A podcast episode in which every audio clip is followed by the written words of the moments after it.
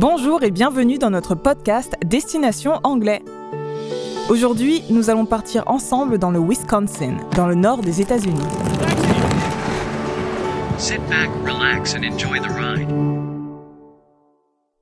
Je m'appelle Claudine, j'adore l'anglais et pour moi, le mieux pour apprendre, c'est encore de voyager. Ça tombe bien, c'est une autre de mes passions. Mais je sais que ce n'est pas toujours possible de partir à l'étranger, alors je vous invite à vous envoler avec moi pour un voyage virtuel aux quatre coins du globe. À chaque épisode, nous allons écouter ensemble une histoire du monde anglophone, en anglais bien sûr. Mais ne vous inquiétez pas, je ferai en sorte que vous ne perdiez pas le fil en vous expliquant quelques mots et un peu de contexte. Nous ferons aussi le point sur une notion d'anglais, par exemple de la grammaire. Mais attention, Destination Anglais n'est pas un podcast de grammaire. Notre but, c'est que vous amélioriez votre compréhension orale avec des histoires divertissantes. N'hésitez pas à réécouter plusieurs fois nos épisodes si vous n'avez pas tout compris. Personnellement, ça m'a beaucoup aidé au début. Et vous pouvez aussi lire la transcription sur babel.com slash podcast avec un S à la fin. Vous êtes prêts? Le décollage est imminent pour le premier volet de Destination Anglais.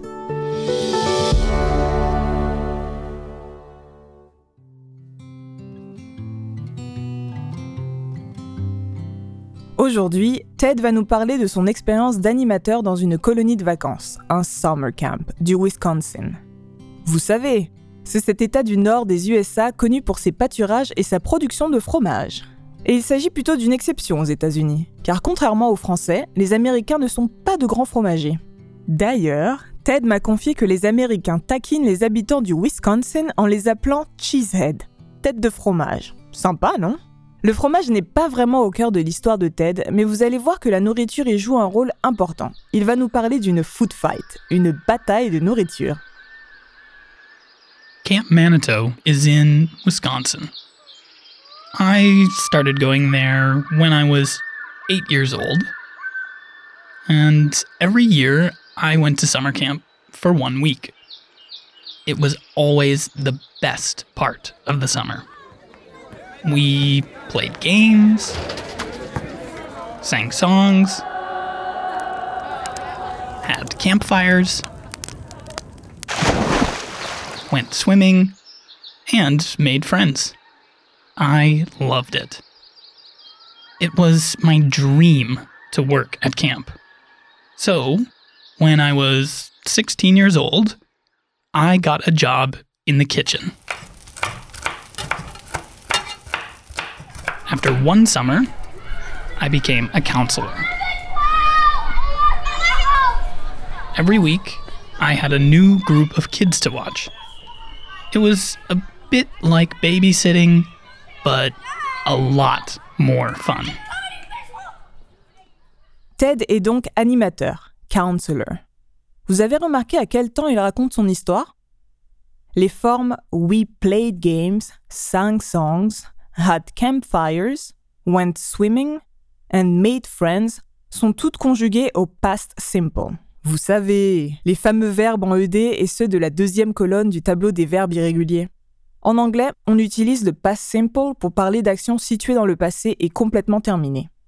Dans la suite des aventures de Ted, vous reconnaîtrez sûrement plusieurs verbes au past simple.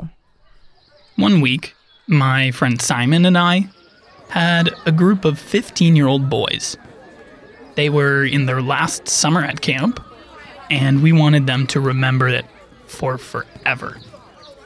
We asked them, What do you want to do more than anything? They all said the same thing. They wanted to have a food fight. Hmm, j'ai vraiment hâte de découvrir ce que Ted a bien pu répondre à son groupe. Pas vous En tant qu'animateur, il était de sa responsabilité d'éviter tout débordement. Alors imaginez une bataille de nourriture. En même temps, Ted était à peine plus âgé que les ados qu'il surveillait, et il savait à quel point le dernier été en colo était important à leurs yeux.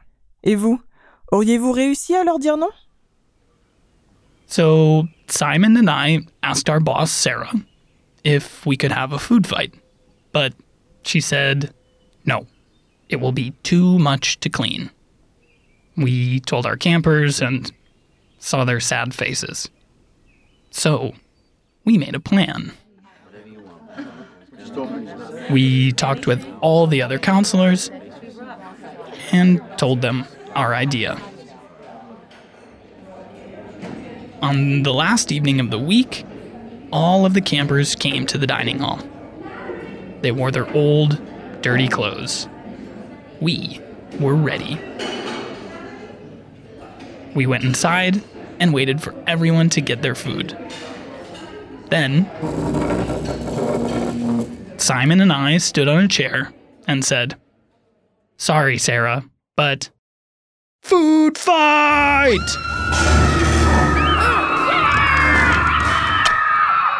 It was an explosion.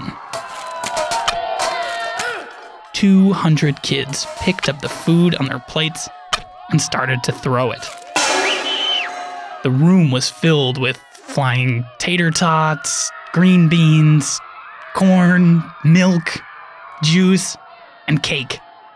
It was just like a movie. 200 ados qui se jettent de la nourriture, vous imaginez ce que ça peut donner Des haricots verts, du maïs et des tater tots jusqu'au plafond. Mais au fait, c'est quoi des tater tots Ce sont de petites croquettes de pommes de terre typiquement américaines. After only 30 seconds, the camp director ran into the room and shouted, Everyone sit down now! All of the counselors, come outside! She was not happy. She shouted at us for a long time and then told us to go inside and clean. We went back in and spent the next few hours cleaning all of the food from the floors, windows, walls, and even the ceiling. Ouch Les heures de nettoyage ont été une sacrée punition pour Ted et ses collègues. Mais y a-t-il eu d'autres conséquences We cleaned, then we went back outside, and all of the campers cheered. They said it was their favorite part of camp, and they would always remember it. Sadly, I lost my job because of the food fight. I wasn't fired, but I was asked to leave and didn't work at camp the next summer. But I'm happy with the way things ended. Just like the kids, the food fight is my favorite camp memory. I will always remember the sounds of laughter and the smiles on the faces of the campers. That, to me, is more important than even the best summer job. Malheureusement, la directrice de la colo n'a pas pu digérer tout ce gaspillage.